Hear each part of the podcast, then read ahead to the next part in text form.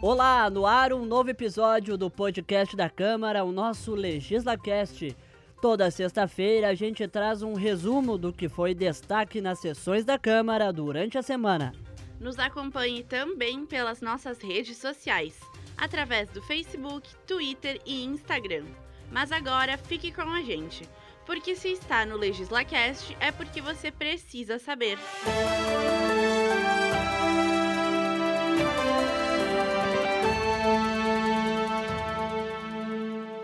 Aprovado o pedido de informações sobre imóvel em Ana Rec. Vereadora Denise Pessoa solicita detalhes sobre proprietário e alvará da residência.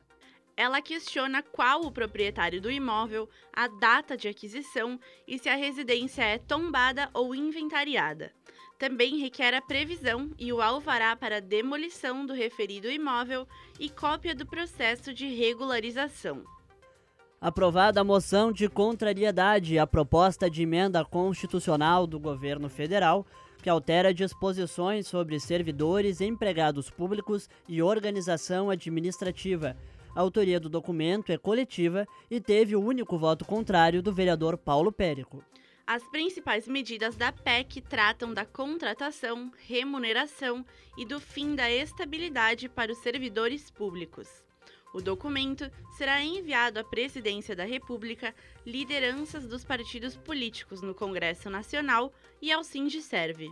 Segue em tramitação projeto pela preferência de consultas de oftalmo e otorrino. Os vereadores derrubaram um parecer de inconstitucionalidade sobre a matéria, de autoria do vereador Paulo Périco.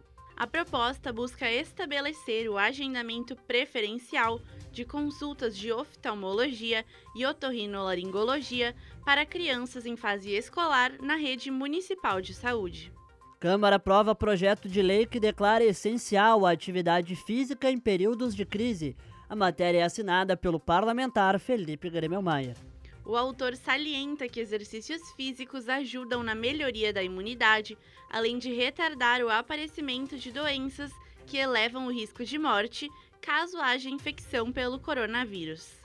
Vereadores acolhem proposta que prorroga os mandatos dos membros eleitos para a composição da Comissão de Higiene, Saúde e Segurança do Trabalho e da Comissão Geral de Higiene, Saúde e Segurança do Trabalho. O processo eleitoral para a escolha dos membros da CIPA e CIPAG, que seria realizado neste ano, ficou para 2021 em função da pandemia da Covid-19. Parlamentar Kiko Girardi se licencia do cargo por força do período eleitoral. Vereador ficará 30 dias afastado e não terá remuneração. O parlamentar retornará ao mandato a partir do dia 16 de novembro. Durante este período, o vereador suplente Pedro Rodrigues assume a vaga de Kiko na Câmara. Em 2018, assumiu cadeira no Legislativo de 6 de setembro a 7 de outubro, em função da licença da vereadora Paula Iores. As notícias completas desta edição são produzidas pelo setor de comunicação da Câmara. O LegislaCast tem a apresentação de Gabriela Bento Alves e Pedro Rossano. Na edição, Ayrton Neto. Na supervisão, o jornalista Fábio Rausch. Coordenação geral, Denerley Antonioli. E hoje nós nos despedimos da Gabriela, que está partindo para um novo ciclo, saindo aqui da Câmara, mas com certeza vai ter muito sucesso.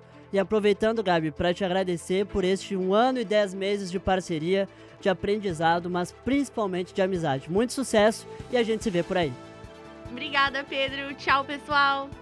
E a gente volta na semana que vem. E do meu lado, Lucas Marques, para a gente seguir com muitas notícias sobre o Legislativo Cagense. Até lá, tchau!